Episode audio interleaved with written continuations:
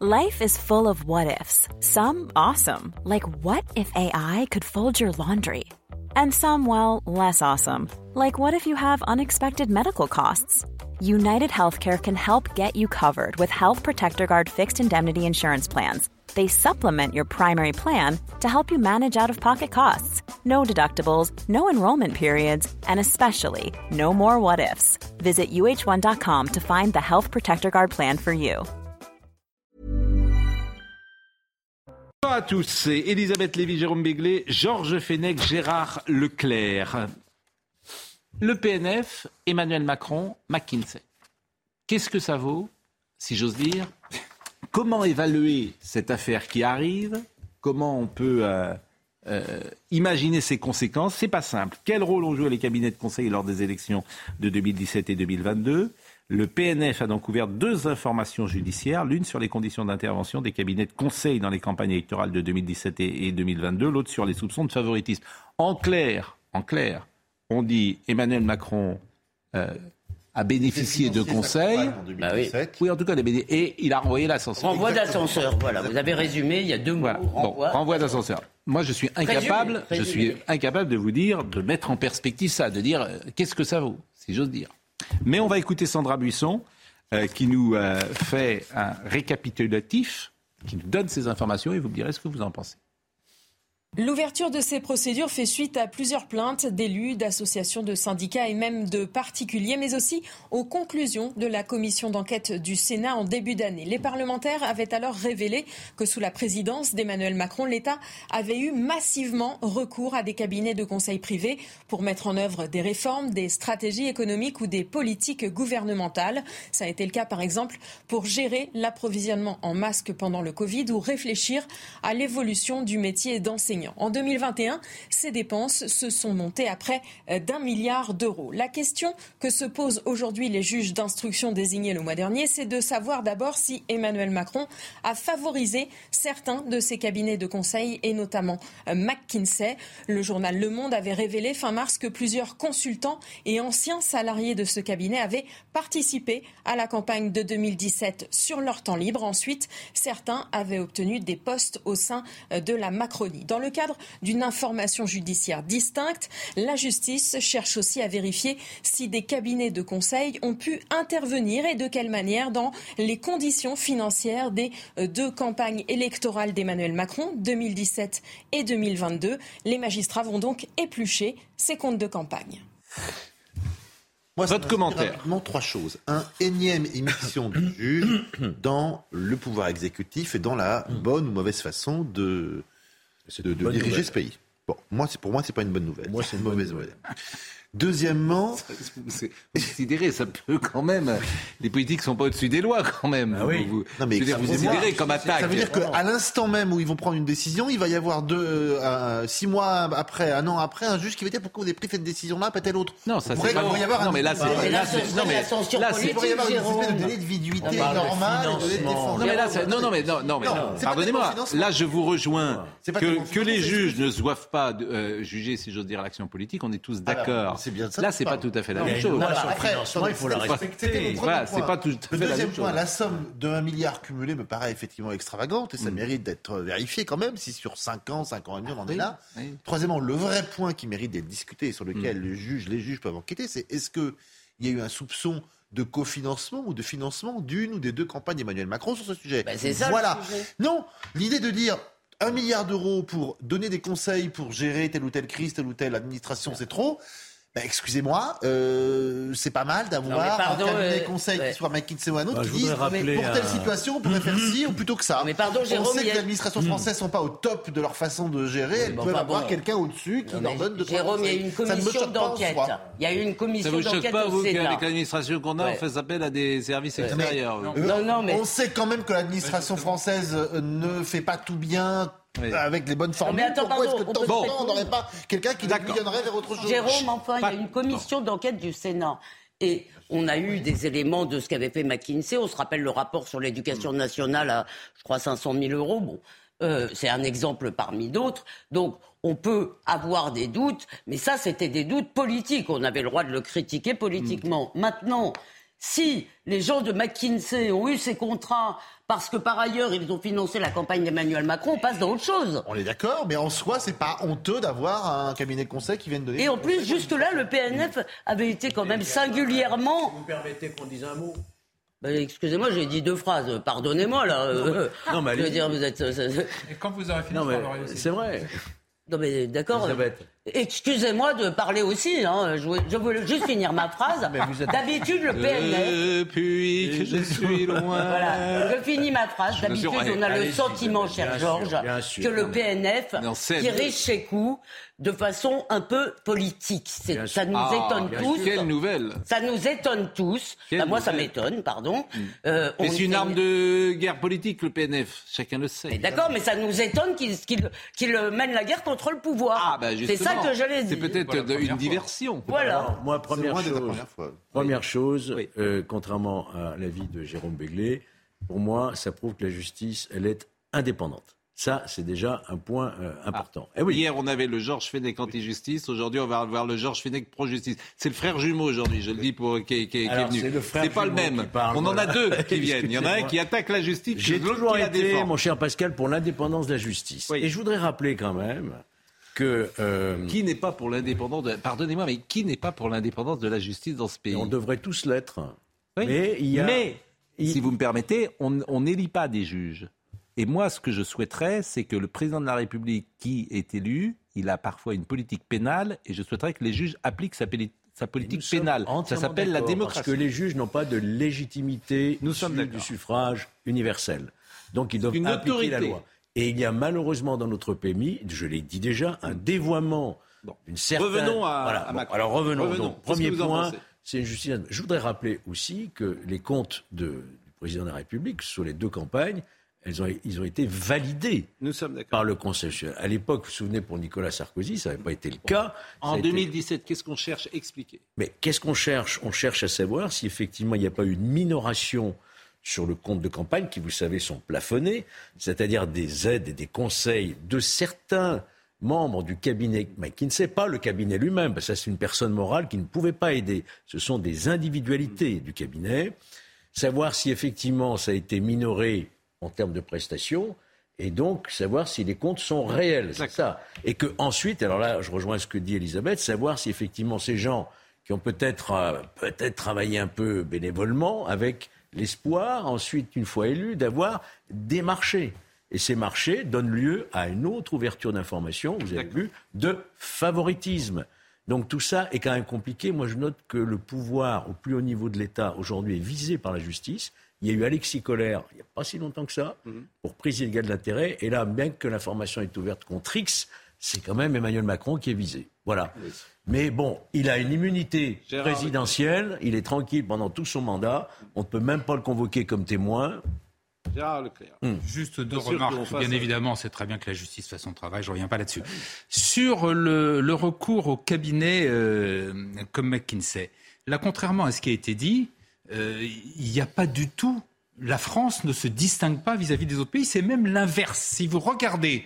Si vous regardez ce que dépensent les gouvernements et les États en Allemagne, dans les pays Ils scandinaves, en. Angleterre, auprès de, de, de- de cabinets euh, Ils comme n'ont pas McKinsey, il y en a administration. beaucoup plus. Ils Donc, pas notre alors, ce qui ne veut pas administration. dire s'il y a du favoritisme, Ah oui. c'est tout autre chose. Mais sur le principe, pas Gérard Leclerc. De quoi Ils n'ont pas notre administration. Mais ça, on, a, justement. on a une administration obèse. Et justement. Et on va chercher en plus Non, des conseils à l'extérieur. Les conseils sont là pour la faire maigrir, pour, euh, Justement, Mais arrêtez pas avec vous. cabinets conseils. Si vous voulez faire bouger les choses en France, justement, continuons. Eh Si ben, on dépensez continue l'argent. À faire, non, c'est-à-dire à faire faire, à ce que ce soit l'administration qui réfléchisse sur ce qu'elle doit faire. Oui. Là, vous n'aurez jamais On de réforme. que des mauvaises idées, Voilà. de mauvaises solutions. Donc c'est très bien d'avoir un regard extérieur. Et d'ailleurs, demandez à- au chef d'entreprise, souvent quand un chef d'entreprise arrive dans une entreprise, la première chose qu'il fait, c'est qu'il prend un cabinet extérieur vous savez pour comment il avoir bosse un audit. Ça s'appelle les audits. Vous savez comment Deuxième chose. Je crois que je sais pas, je sais Deuxième pas les chefs d'entreprise que vous Ah, si, connaissez, si, mais là sûr. vous en Bah, Mais vous savez comment ceux il qui bosse nous écoutent. Non, non, beaucoup, Moi, j'ai un ami qui Bien était sûr, au c'est un truc qui est d'Orsay qui m'a classique. raconté comment ça se passe, c'est un truc qui est classique. Ils arrivent, ils vous posent des questions,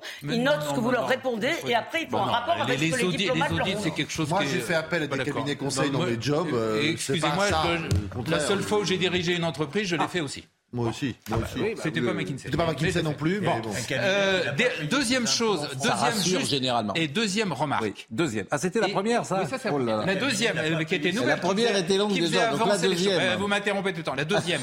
Je remarque simplement que sur les comptes de campagne, Oui. en 2000, euh, quand ça a été Chirac, ils étaient ceux de l'aveu du président du Conseil constitutionnel, Roland Dumas. manifestement irréguliers. Roland Dumas. Ensuite, euh, Roland Dumas. Ensuite, c'était Nicolas Sarkozy. Ils ont été rejetés avec l'affaire Big Magnon. Maintenant, c'est euh, donc euh, Emmanuel Macron. c'est Emmanuel Macron, et là aussi. Donc, ça veut dire que sur les quatre derniers présidents, il y en a trois qui ont eu des problèmes avec leur compte de campagne. Voilà, c'est la seule remarque. Les gars, je me demande- Je Bon, allez. pardon, Pascal Changement de sujet. Non, vous avez parlé, chacun a parlé. Si vous remet, on Sur met une l'indépendance de la justice. Il faut juste faire attention à ce que les juges, si vous voulez, se- ne soient pas saisis d'un hubris qui fait qu'ils veulent se Exactement. payer des politiques. Voilà. Et ça, c'est quand même un Avec petit un, problème. avec un seul exemple, il y a une crise Covid qui a été dans le monde entier. Voilà. La France est le seul pays où vous avez des ministres qui sont mis en examen sur la gestion du Covid. Aucun autre pays du monde n'a fait ça. Ça, Oui. c'est absurde. Alors que tout le monde c'est a fait la absurde.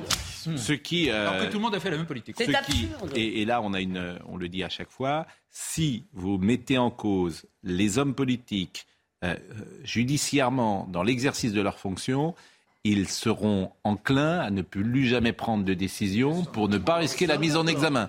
Donc il y a un effet pervers qui n'est sans doute pas bon. Eh bien. il faut laisser les hommes politiques prendre des décisions politiques et c'est sommes le d'accord. peuple qui décide. permanente des juges Nous dans la gestion quotidienne d'un pays, Oui, la gestion, c'est quelque chose qui, à la longue, est gênant. Oui. Et va finir, on n'aura plus, on n'aura plus les bons, on aura des médias. Ah, sur le climat, C'est hein. déjà à peu près le cas. C'est ce que déjà fait le. Conseil d'État sur le climat. C'est c'est déjà le cas. C'est-à-dire qu'aujourd'hui, pour vouloir être un homme politique, être un héros. Franchement, je leur tire mon chapeau. je suis bien d'accord. Parce que euh, il n'y a plus le cumul des mandats. Euh, la transparence, c'est quelque chose euh, de très compliqué.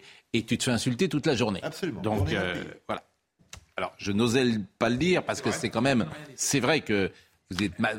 Vous pouvez dire, pas dire que vous êtes mal payé quand vous gagnez 6 000 euros par mois. C'est inaudible, si vous me Pour- permettez. Pour, m'ex- pour m'expliquer clairement, un président Mais de en région revanche- qui gère communément un budget d'un milliard par an, Mais- il est payé 5 à 6 fois moins Oui. qu'un chef d'entreprise qui aurait une entreprise qui gérerait. gagner de l'argent. euh, on Oui, mais on n'en fait pas non plus pour en On perdre. n'en pas non plus pour se faire insulter, cracher dessus et traîner devant les tribunaux au bout de 6 mois. Autre sujet.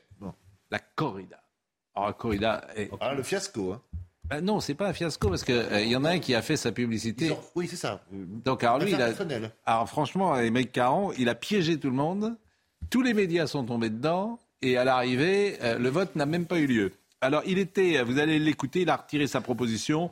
Bon, c'est pas l'acteur studio qui nous a fait Émeric Caron à, à l'Assemblée nationale. Écoutons euh, sa décision. Je regrette de n'en voir pas beaucoup de courage dans cet hémicycle à ce moment précis. Je vois. Je vois, je vois pas mal de lâcheté chez certains d'entre vous S'il vous plaît. S'il dans la vous manière plaît, que vous avez d'essayer de fuir le débat. Dans la manière que vous avez de tout faire pour refuser le vote. Le vote qui vous donnerait tort. Dans votre manière de tout faire pour pas donner satisfaction aux 87% de Français qui aujourd'hui réclament l'abolition de la corrida en France. Je veux quand même, car les Français nous regardent, je veux quand même leur donner des exemples des amendements que vous avez déposés pour que nous ne puissions pas travailler aujourd'hui. Amendement pour former un torero sur le bien-être animal. Amendement pour maintenir la corrida en prévoyant une piqûre contre la douleur. Amendement pour que les corridas ne puissent pas se dérouler lorsqu'il fait plus de 40 degrés à l'extérieur. Voilà comment vous travaillez. Il faut que les Français soient au courant. Mais je dois bien, me résoudre. Je dois bien me rendre à l'évidence. Nous ne pourrons pas abolir la corrida en France aujourd'hui. Applaudissez, soyez fiers de vous. Je vais déposer une nouvelle proposition de loi. Une loi transpartisane qui sera inscrite à nos débats dans le cadre d'une semaine de l'Assemblée. Et j'invite tous mes collègues de tous les groupes, parce que je sais que vous êtes nombreux et nombreuses dans chaque groupe à vouloir la fin de la corrida. Je vous invite, chers collègues, à ce que nous travaillions ensemble pour avoir une victoire collective qu'attendent de nous tous les Françaises et les Français. La corrida sera bientôt abolie dans ce pays, je le promets. Nous le promettons. Ouais, un côté un peu écoutez, euh, mais hystérique, là. Moi, je regrette que la loi n'ait pas été discutée parce Ouais. que je pense qu'elle ne serait pas passée. Il est vrai que, vous savez qu'il y a une limite d'heure, c'est minuit, je crois. hein. Il faut que ça s'arrête à minuit. Donc, avec tous les amendements. C'est incompréhensible. Comment? C'est absolument. Oui. Ce système est, Ce système est très bizarre. Mais il n'empêche que je regrette parce qu'en fait, si la loi avait été rejetée, ce qui était fort probable, je veux dire, on en aurait fini pour un moment. On a eu, cela dit, on a eu, vous dites, les médias sont tombés dedans, on a eu un très intéressant débat sur ce plateau. Quand je- j'ai assisté comme euh, téléspectatrice Bon. hier, je crois, à une très bonne émission. Très bien. J'aime bien, sincèrement, j'aime, en plus j'aime bien Émeric Caron, c'est un, un confrère et il défend, Ben, moi, il défend, il a tout à fait le droit de défendre ça. Simplement, objectivement, ici est très très, mal, ici est très très mal pris. Parce qu'il a vraiment donné le sentiment à tous ceux qui, ne, qui n'étaient pas derrière lui, que c'était des barbares, etc., etc. Il s'est mis beaucoup de députés qui étaient flottants, il se les a mis à dos. Deuxièmement, quand il prend comme prétexte les amendements, là, franchement, les, les bras en tombent. La, la France insoumise est l'une des grandes spécialistes de l'obstruction avec les- des centaines, des milliers d'amendements. Ils le font à chaque projet de loi. Alors là, c'est lui qui est pénalisé par ça, mais il faut Le pas spectacle est donné à l'Assemblée nationale. Non, faut depuis pas. Des semaines. Alors je disais tout à l'heure euh, qu'on aurait du mal à retrouver des hommes politiques, mais le spectacle qui est donné est juste affligeant. Affligeant. Tout à l'heure, je vous montrerai également euh, euh, une autre séquence où. Euh, Attention à l'antiparlementarisme. Il faut vraiment faire attention. Non, non, non, non, non, sérieusement. Là, Oh, il je suis- génial. Non, non, non. Ah, c'est- Pascal, Mais- c'est les ce que ligues fascistes c'est du que fait- chacun fait C'est toujours- c'est février 34, là. Non, non, chacun les amendements. Et- tout le monde mais- a toujours fait ça à droite. Mais à en ce moment, vous avez Simplement, mangé du. hein, vous avez, Il vous faut arrêtez- pas simplement Il a mangé qu'il du semblant, qu'il fasse semblant de Mais, ah, découvrir c'est- c'est- une, une- quelque chose que fait. Mais que vous venez de dire la même chose que moi. Vous venez de dire que là, en fait, Ah oui. euh, vous, ne, vous ne concluez pas alors que moi je conclus. Vous venez de dire vous-même pense qu'ils ils sont dans, dans- euh, ils font des obstructions, ils empêchent le débat. Donc je dis que c'est affligeant. Vous dites attention, hein, attention, hein, Pascal. Vous n'êtes pas sérieux, Gérard. Pardonnez-moi de vous le dire comme ça. Vous n'êtes pas sérieux. À partir du moment où la. France insoumise avait décidé que cette proposition anti-corrida serait la quatrième ou la cinquième à être discutée dans sa niche parlementaire, des spécialistes et journalistes parlementaires disaient mais il n'y aura jamais le temps. On discutera de la première, on discutera de la deuxième, Mm. peut-être de la troisième, mais les autres c'est terminé. Donc ils avaient eux-mêmes acté et préalablement Mais évidemment. décidé qu'il y avait des choses plus importantes, ce qui est d'ailleurs tout à fait logique, Moi, mais que cette pas. euh, proposition sur la corrida ne serait jamais. Je ne crois pas à une ils l'ont mis en deux. Alors écoutez Je- quelques réactions. Ils l'ont mis en deux. C'est pas grave, c'est pas grave. Non, mais, non, mais le, le- J'écoute. Jo- Georges. Fenech 2, puisque J'écoute. d'habitude on a Georges Fenech 1, mais là on a Georges Fenech 2.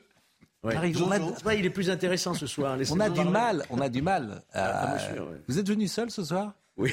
Ah, c'est pour ça. Euh, Donc je comprends.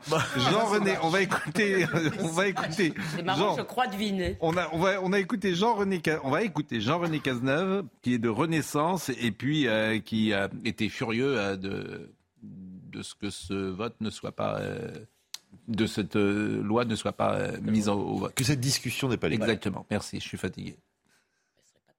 Nous étions tous préparés et nous souhaitions que le débat ait lieu. Ce que nous avons assisté est absolument scandaleux. C'est une manipulation de l'opinion publique. Euh, Caron a été sur les plateaux de télévision pendant des jours et des jours pour dire qu'il défendrait. Et au moment où il pouvait le faire, au moment où le débat devait avoir lieu, le débat de clarification devait avoir lieu, comme par hasard, il s'y est retiré. Cette position est absolument scandaleuse. À tout le moins, il aurait dû aller jusqu'à la fin de la discussion générale, qu'on ait effectivement l'avis de tous les groupes. Comme ça, les Français auraient connu la position de tous les groupes parlementaires, ce qui n'a pas été le cas. Et après, il y avait cet amendement de suppression qui aurait clarifié les choses, puisque tout le monde aurait pu s'exprimer. Aujourd'hui, euh, je me sens en tant que députée euh, extrêmement, encore une fois, par le comportement de M. Caron qui a manqué de courage, je me sens injuriée et, euh, et- et j'ai vraiment l'impression que le débat démocratique n'a pas eu lieu, qu'il aurait dû avoir lieu. Le texte n'existe même pas. Donc on est dans la communication euh, totale. Et je pense que ce soir, c'est les Français qui sont déçus. Et les Français sont cocus par, euh, par, euh, la France Voilà, bien insoumise. sûr. Voilà. Donc on est déçus, mais les Français, encore plus que nous, je pense, doivent être déçus que ce débat n'ait pas pu avoir lieu et que tous les espoirs qui ont été euh, euh, faussement euh, alimentés par la France insoumise ne puissent même pas euh, discuter, trouver un, un- un- un exutoire euh, dans le- l'hémicycle. Alors, vous le vouliez ou non, comme Gérard le dit, c'est quand même une très mauvaise image pour l'Assemblée nationale. Oui, c'est ce que j'ai dit tout à l'heure. Je remercie Georges Fenech de, de cette remarque pleine de bon sens. Je n'ai jamais vu de retrait de proposition de loi avant qu'elle soit discutée. Oui, j'ai jamais vu ça. Alors, du, euh, il aurait dû aller jusqu'au bout. cinéma. Ne faites pas d'anti-parlementarisme, dira. Non, non, non bah là, je suis d'accord avec lui. Non, ah bah ça, c'est génial. Je comprends rien. Alors, non, là, là, Gérard, on comprend pas. Ah, on a Gérard Leclerc 2, Georges Fenech 2. En fait, vous venez avec votre, vous venez avec vos avatars désormais sur les plateaux. Donc, il y en a. C'est qu'il a dit la même chose que Pascal. C'est un grand coup de bluff auquel on vient d'assister. Mais oui. Alors, écoutez, écoutez Émeric Caron, écoutez Émeric Caron, parce qu'il a répondu d'une certaine manière à ses députés. Ça, c'était dans la salle des quatre du Cinoche. Tout ça pour ça. Oui, en fait, vous n'avez pas tort. Mais le tout ça pour ça ne vient pas de notre fait, puisque si vous avez suivi un petit peu la nature euh, des débats, on s'est retrouvé face à un déni de démocratie, face à de l'obstruction parlementaire. On s'est réunis tout à l'heure, ça nous a énormément peiné, coûté, mais on a été obligé de constater cette évidence. Les débats, le vote ne pourraient pas avoir lieu avant minuit, parce que vous savez que la particularité de cette niche parlementaire, c'est que ça s'arrête contrairement, euh, contrairement aux autres journées. Mais euh, on considère qu'il faut reposer le débat dès demain dans des meilleures circonstances en déposant une nouvelle proposition de loi qui cette fois-ci sera euh, transpartisane puisqu'au moins cette heure nous aura permis de constater qu'il y a bien des députés dans tous les camps qui soutiennent l'abolition de la corrida. Et donc on déposera tous ensemble. Mais il y a quelque chose qui a commencé aujourd'hui. C'est-à-dire que maintenant on sait que la corrida sera abolie très bientôt en France. Alors, on, sait, on sait, on sait quoi. Je, pense que, si vous me permettez, je pense que M. Caron ne sera plus député, que la, que la corridra sera toujours euh, en eh ben, J'espère que vous avez que les taureaux entreront dans l'arène. J'espère que vous avez raison. Enfin, c'est un grand soulagement, hein, quand même. Oui. Pas pour ceux qui que je partage, mon cher Jean. Voilà. Mais oui, mais justement, moi, je pense qu'elle n'aurait pas été votée. Non, elle aurait. J'aurais préféré qu'elle soit rejetée. Il y avait encore le Sénat derrière. Hein. Voilà. Je crois qu'on a déjà en eu plus, oui. ce débat.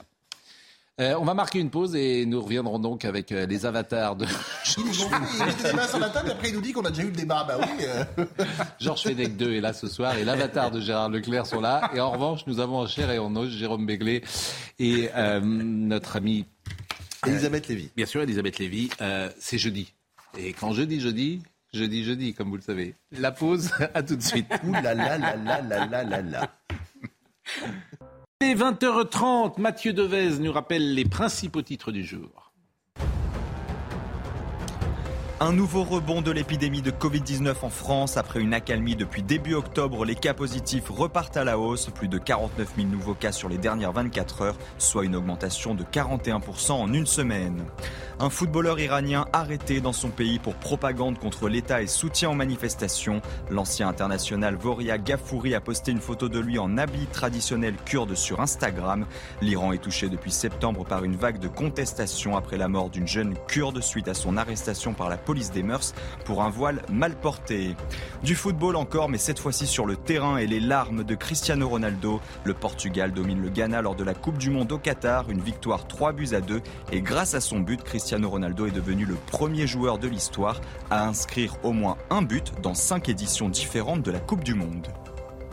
Et oui, le Portugal. Et il y aura. Euh, l'équipe de France va jouer contre le Danemark samedi, comme vous le savez. Bon, euh, c'est vrai que la souffrance animale est devenue un sujet euh, très fort, notamment pour la jeune génération. Parce que souvent, la fracture générationnelle sur ces sujets-là est très forte. Les gens de 20 ans n'acceptent plus aujourd'hui, sans doute peut-être la corrida, et le foie gras. C'est-à-dire que le foie gras, euh, c'est un thème aujourd'hui. Les gosses de 20 ans, 25 ans, ils ont un rapport au foie gras que vous n'avez sans doute pas. Euh. Le prince Charles a interdit. Mais c'est pour ça que je vous en parle. Le roi.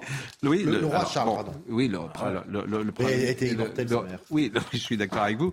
Mais bon, le, roi Charles III. Alors, lui, c'est pas un, enfant, bien sûr, mais c'est vrai que euh, le foie gras. je ne sais pas si vous mangez du foie gras ou pas. Oui, bien sûr.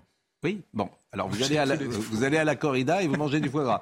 Si vous mangez, et je pêche à la ligne, si vous, si, vous mangez du foie gras à la corrida, là vous n'êtes pas bien parti. Mais euh, c'est pas tout à fait ce qu'on mange à la corrida. mais, mais, mais, vous êtes un homme de votre génération. Oh, bah, vous êtes aimable. Bah, oui, non mais c'est et, aujourd'hui les plus jeunes, on le voit bien, c'est un thème la souffrance animale et euh, le gavage des oies euh, incarne quasiment la souffrance animale. Oui, mais euh, pardon, je voudrais défendre quand même quelques éleveurs qui se défendent justement pour le faire dans d'autres conditions. Et c'est comme ça pour tout. Pour l'élevage de, des bovins, il y, a y a beaucoup d'éleveurs en France qui font ça de façon humaine, si je puis dire. Donc euh, on n'est pas obligé de le faire de façon industrielle, dégueulasse.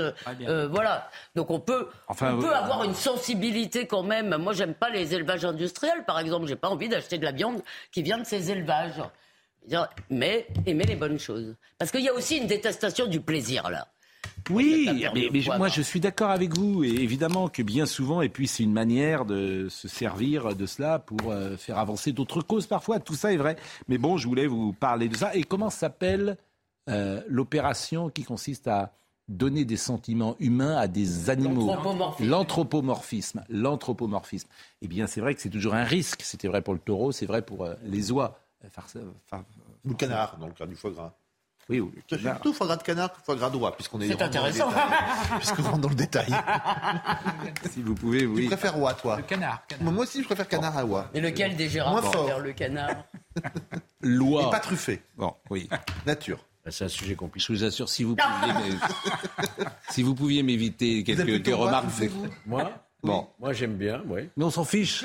Pardonnez-moi. Bah, on avance. Mais oui, mais vous, si vous répondez à ces questions, euh, ça n'a pas de sens. Non, elle approche. Voilà. Je veux savoir ce que je mets à, ma table. voilà. Mais il veut l'interdire partout, juste à sa table? Allez, on avance euh, et on va parler de l'IVG. C'est intéressant. Loi. Vous vous souvenez de ça? Loi. Elle loi, loi? Ce que nous ayons, loi, loi-t-elle Vous connaissez ce sketch, de Raymond DeVos qui était génial. Loi, loi, loi. Mais vous, bah, bref. Euh, L'Assemblée nationale a voté cet après-midi en faveur de l'inscription de l'IVG dans la Constitution. 337 députés ont voté pour, 32 et 18 se sont abstenus. Je voudrais bien connaître d'ailleurs ces 32 qui se sont abstenus. L'Assemblée adopte une proposition des insoumis soutenue par la majorité. Je voudrais qu'on écoute Florian Tardif sur ce sujet.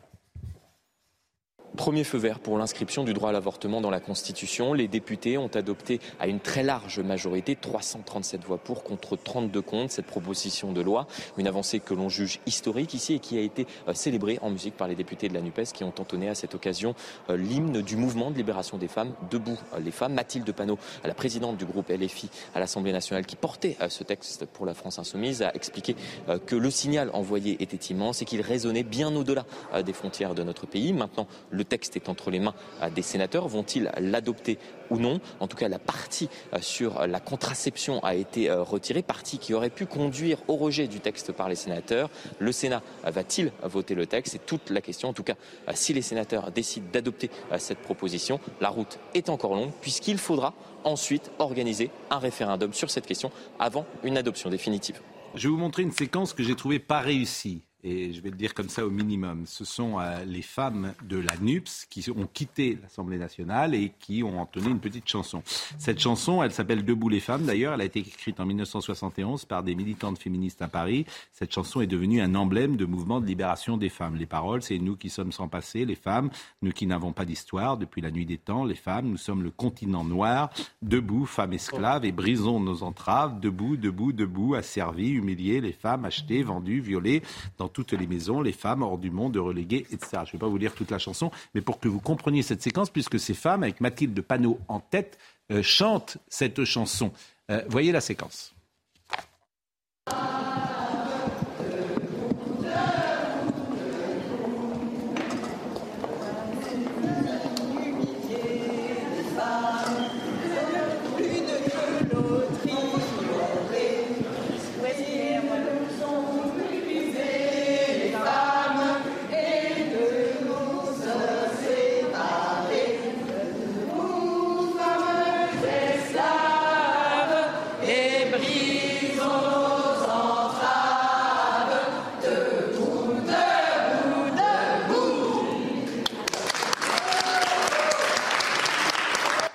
Je, pense aux, euh, je pense aux femmes iraniennes. Eh ben, c'est, j'allais commencer par ça. Je pense aux femmes iraniennes. Oui.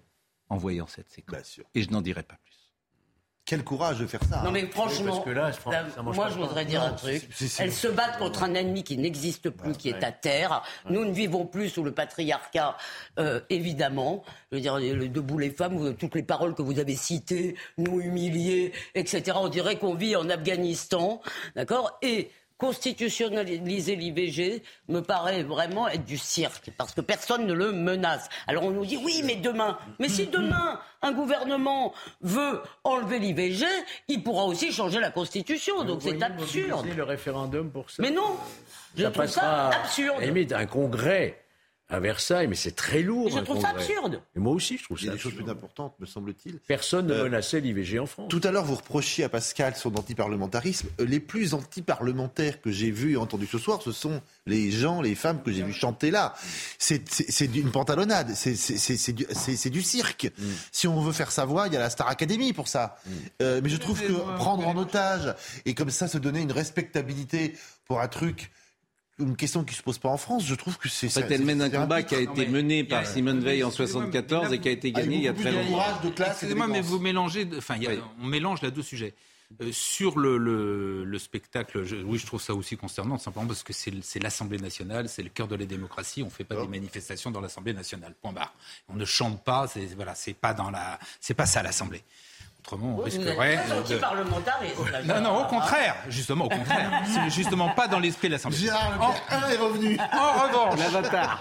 en revanche, en revanche, je suis pas d'accord avec Elisabeth. Je pense que c'est très bien d'inscrire l'avortement, l'IVG euh, dans le dans la Constitution Mm. parce que que vous le vouliez ou non, d'une part, c'est c'est quand même une loi qui est très particulière. L'IVG, ça ne concerne en direct que les femmes. Donc Merci, déjà, Gérard, oui, de bah oui, ces non, mais oui, c'est pas rien. qui Donc, permettent de- deuxièmement, d'avancer. et là, euh, que vous le vouliez ou non, il y a Mais en permanence, Mais alors peut-être pas trop en France, Mais c'est pas vrai. Mais on est en France. Mais qui, mais qui, mais alors, Bah, en Pologne, excusez-moi, Mais attends. en Pologne, en Non, Italie, mais, euh, En sais, Pologne, on légifère en Italie. France, on ne gère pas pour l'Italie. On Non mais pas Gérard, pour franchement, mais c'est une Gérard, question franchement, de vous n'êtes pas sérieux. non, Je voudrais que vous me citiez c'est une question un homme principe. politique ou une femme politique qui a remis l'avortement en cause depuis 40 ans. Une seule.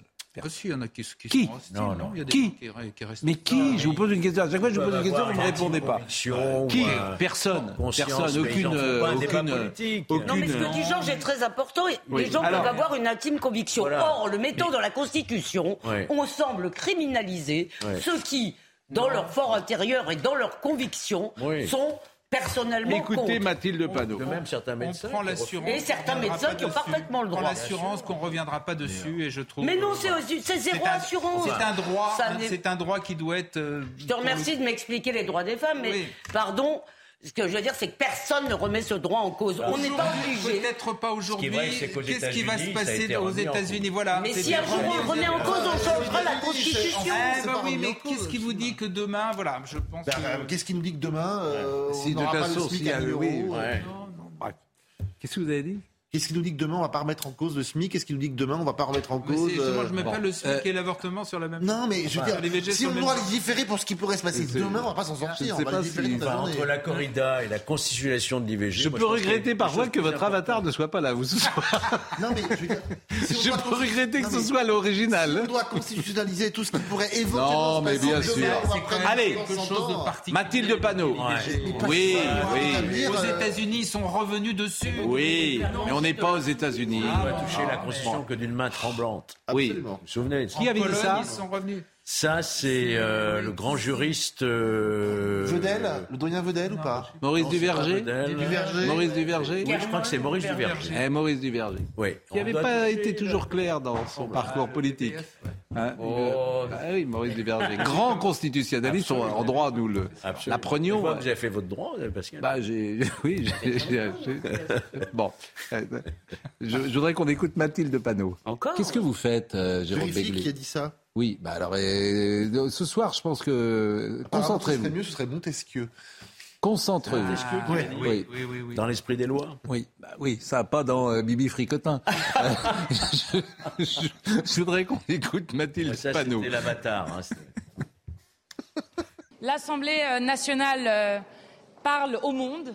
Notre pays, la France, parle au monde et envoie un signal magnifique à l'ensemble des femmes de notre pays, mais aussi à l'ensemble des femmes du monde.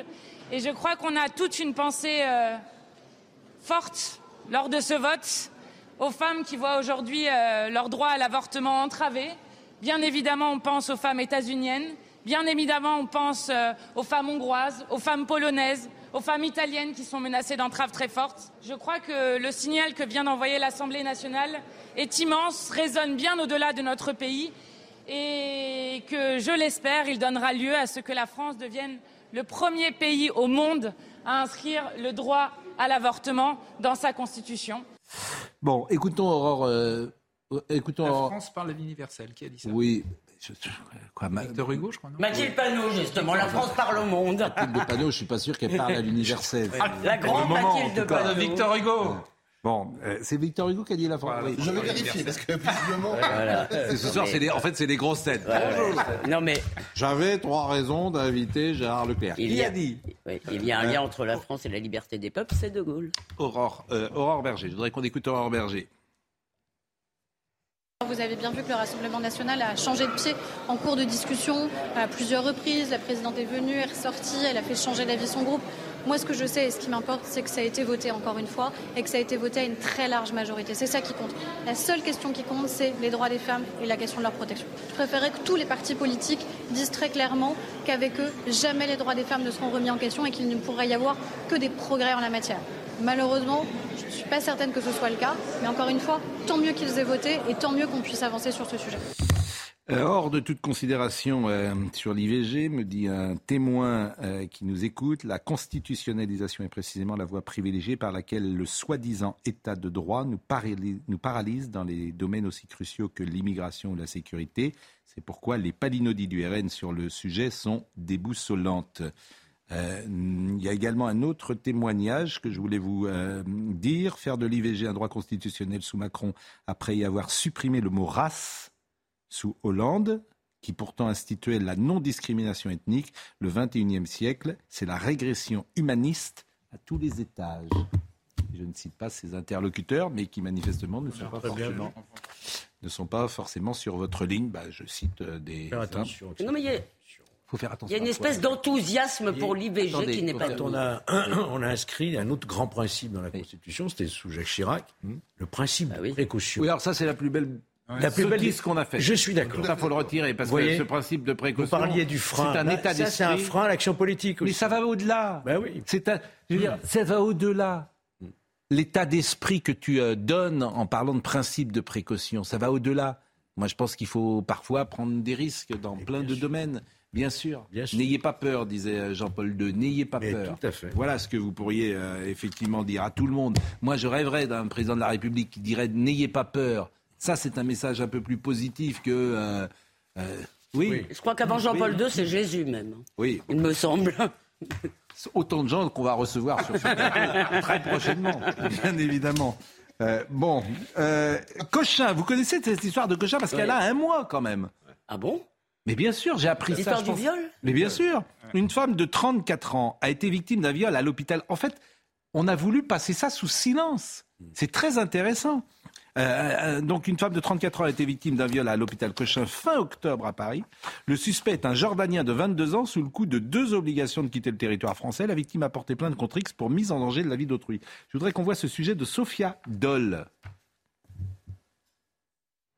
Il est 4 heures du matin lorsqu'un infirmier surprend un homme en train de violer une patiente inconsciente dans sa chambre. L'individu prend alors la fuite avec en sa possession la carte bleue de la jeune femme. La victime a décidé de porter plainte contre X par le biais de son avocat. Selon lui, les faits qui se sont déroulés dans l'hôpital public Cochin sont un double traumatisme. dû aux faits criminels dont elle a été victime, mais également au regard des circonstances, à savoir que ces faits criminels ont eu lieu dans un hôpital. Généralement, dans un hôpital, on se sent en sécurité. Dans un communiqué, la PHP a d'abord tenu à exprimer son soutien et sa solidarité à l'égard de la victime et à confirmer l'agression de la patiente au sein de ses locaux. L'hôpital apporte également les premières précisions sur le déroulement des faits. Il a été vu sortant de la chambre de la victime. Le personnel du service a tenté d'intercepter le suspect, qui s'est alors débattu et s'est enfui. Une analyse précise de la chronologie des événements est en cours en interne. L'individu est finalement interpellé par la BAC quelques minutes plus tard sur la voie publique. Le suspect, âgé de 22 ans, est connu des services de police sous une dizaine d'identités différentes et a donné plusieurs nationalités. Il a notamment été interpellé en juillet 2022 pour vol et était sous le coup de trois obligations de quitter le territoire français. Depuis le 30 octobre, il est mis en examen et placé en détention provisoire pour viol commis par une personne sous l'emprise de stupéfiants, ainsi que pour vol et escroquerie. Beaucoup de cas de faits divers, tu apprends que celui qui est l'agresseur est euh, évidemment devait quitter le pays. Sous le coup de QTF. Tu, tu découvres ça en permanence. Tu imagines le nombre de gens qui devaient être sous, sous, le coup d'une OQTF en, France. Alors, je vous propose d'écouter une infirmière de la CGT euh, de Cochin qui, euh, effectivement, explique qu'on euh, on a voulu étouffer cette affaire. C'est ça qui me paraît aussi intéressant. L'équipe de nuit n'a pas été informée des suites données. Il y a eu une vague rumeur qui a circulé au sein d'une toute petite partie de l'équipe euh, moi, j'ai l'impression que ça a été étouffé, cette affaire, puisque même l'autre euh, partie de l'équipe de nuit euh, n'en a plus entendu parler après. L'équipe de jour n'est absolument pas informée de ce qui s'est passé la nuit. Il n'y a pas eu de réunion de service pour mettre les choses sur la table, pour voir qu'est-ce qui a dysfonctionné, qu'est-ce qu'on peut améliorer. Il n'y a pas eu de communication au sein du service de la part des supérieurs hiérarchiques, de l'encadrement, du chef de service et euh, de la direction. Quand même une affaire très très étonnante. Hein. Au départ, les suites, franchement, c'est une affaire très étonnante. Ce qui est très étonnant, c'est qu'on l'apprenne aujourd'hui, que d'abord, il n'y a aucune sécurité dans cet hôpital, à l'évidence, ou dans beaucoup d'hôpitaux. J'ai vu que dans l'Essonne, hier, il y a euh, deux infirmières qui ont été poignardées, ou deux soignants, je ne sais plus si ce sont des infirmières. Donc c'est devenu aussi un lieu de violence. violence. Bah, non, mais aussi. C'est-à-dire que sortir dans Paris et. Enfin, un viol, là, c'est. Après minuit, peut être compliqué. Mais ce qui est sidérant, c'est qu'apparemment, là, il n'y avait personne autour. Bon, il n'y a pas grand-chose euh, à, commenter, sinon à, dire ce que nous disons euh, régulièrement. Au Effectivement, au QTF, au QTF, au QTF. Euh, comme c'est jeudi qu'il est 20h48 et que j'avais envie de vous distraire un peu, que cette actualité est souvent lourde, je vous propose d'écouter une petite musique et on va voir déjà si vous la reconnaissez, cette petite musique. Ah. Voilà, Miss France. Ah oui. Bah oui. Alors c'est Miss France. Pourquoi je vous parle de Miss France? Parce que j'ai le questionnaire Miss France sous les yeux qui est euh, soumis à toutes les Miss France parce que désormais il y a une sorte de questionnaire de culture G qui honnêtement n'est pas très difficile, mais qui n'est pas non plus euh, tout à fait. Euh, On va avoir l'air ridicule, les gens. Tout à fait simple. Et je pense qu'il est l'heure de rentrer. non, tu vas rater ton. Non, ta sélection à Miss France. Franchement, il y a quand même des questions qui a écrit. Euh, Cyrano de Bergerac, Victor Hugo, Molière, Edmond Rostand ou ah, Alfred de En plus, il y a des ah, QCM. bon, voilà. Donc, euh, franchement, il y, a des, il y, a des questions comme ça. C'est pas, c'est pas méchant. Euh, quel est le nom du nouveau souverain d'Angleterre qui succède à la reine Elisabeth II William V, Charles III, George VIII et Henri Ier. Je sens que Jérôme. Concourir. Celui qui dit George VIII, évidemment, tu peux te dire, bon, voilà, là, bon. Il y a également ça, cette question que j'adore. Comment s'appelle le président ukrainien euh, Igor Stravinsky, Vaslav Nijinsky, Volodymyr Zelensky et Vladimir Poutine. Ah. Euh, ah bah, la fille qui dit, bah oui, je crois que c'est Vladimir Poutine. Bon, là, effectivement, elle, ne gagne pas. Bon, en revanche, il y a trois, quatre questions qui sont un peu plus dures. Qu'est-ce, qu'est-ce que le pétivier salé c'est un gâteau.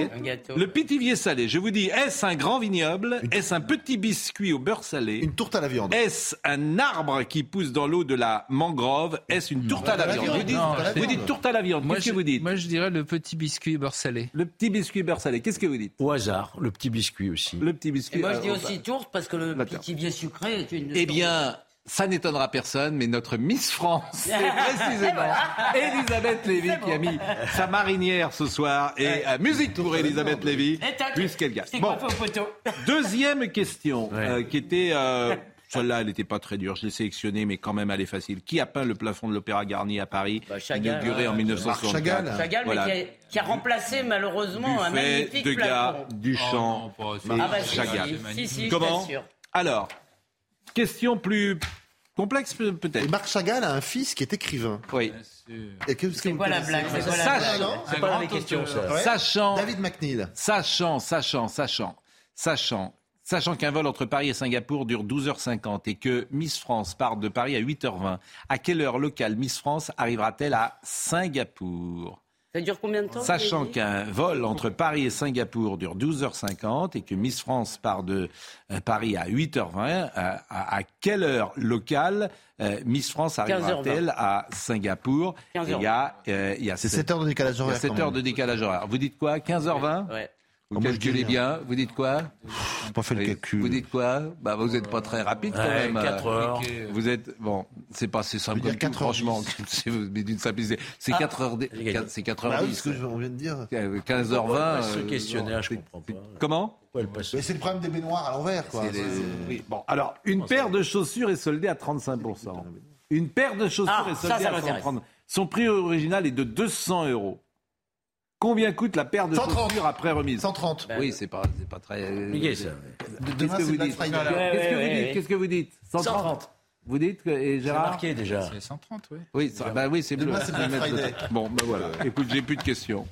Je n'ai plus de questions, mais j'ai Olivier Benkemoun, qui est une sorte de question à lui tout On seul. pourrait peut-être lui en poser une. Ah, non, ah, bah Olivier, Ouais, mais j'en ai pas une. Hein. Je suis pas Miss France. Hein. Je, vous- je vous le dis, j'en ai pas une de, de, de, de je réponse. suis d'accord avec. Comment ça, vous n'aviez pas euh, répondu à une là? rien. Même le pitivier salé, je sais pas ce que c'est. C'est pas ma culture. Moi, je viens du sud, je viens pas de. Je viens du Sud. Alors vous êtes content parce que la corrida va continuer chez vous? Oui, ça va continuer, mais pas pour longtemps. Mais c'est que le début. Vous Vous, avez vu les, les, les, les- Pourquoi pas- pas pour parce que parce qu'il y a un mouvement de fond qui est euh, évident. On l'a vu dans vos dans vos plateaux tous les jours. Vous avez des gens qui étaient contre la corrida. Il y a 99% des gens qui ne connaissent pas la corrida et qui, sont contre, qui sont contre parce qu'ils ne connaissent pas non plus. Donc c'est fi- c'est c'est fini. Voilà. Il y a aussi des gens qui connaissent et qui sont contre. Mais bon. Euh, vous êtes bien hier soir, vous étiez première chaîne info, bravo euh, Olivier. Benkemoun. Première Merci. chaîne info. Merci. euh, la- va continuer à chauffer Ouais. la salle. Vous êtes bon. Bien sûr, première chaîne info, le meilleur de l'info. Je rappelle, hein, vous allez voir du zapping toute la journée, vous avez plein de séquences euh, rigolotes. J'en ai, une avec un gars qui fume le narguilé ce matin Ah oui. euh, Bravo. depuis Doha. Franchement, formidable. Parce qu'on on a une petite séquence Vendroux dit tout. Vendroux dit tout. Mm. Jean-Luc Lombard était à la réalisation, Samuel était à la vision, Jean-François Couvelard était au son avec Victor Ricol. Merci à Benjamin No qui aura traversé la semaine avec nous, ainsi que Kylian Salé, ainsi que Robin Piette. Toutes les émissions sont à retrouver sur cnews.fr. Je ne le dis pas toujours ça, mais il faut vraiment que vous le sachiez. Toutes nos émissions sont à retrouver sur cnews.fr et euh, vous pouvez nous revoir en replay. C'était jeudi. Demain soir, ce sera Julien Pasquet, mais demain matin, on sera encore là. Merci. Vraiment, merci parce que grâce à vous, euh, vous êtes de plus en plus nombreux à nous écouter. Donc, merci à vous. Euh, Olivier Benkemoun dans une seconde.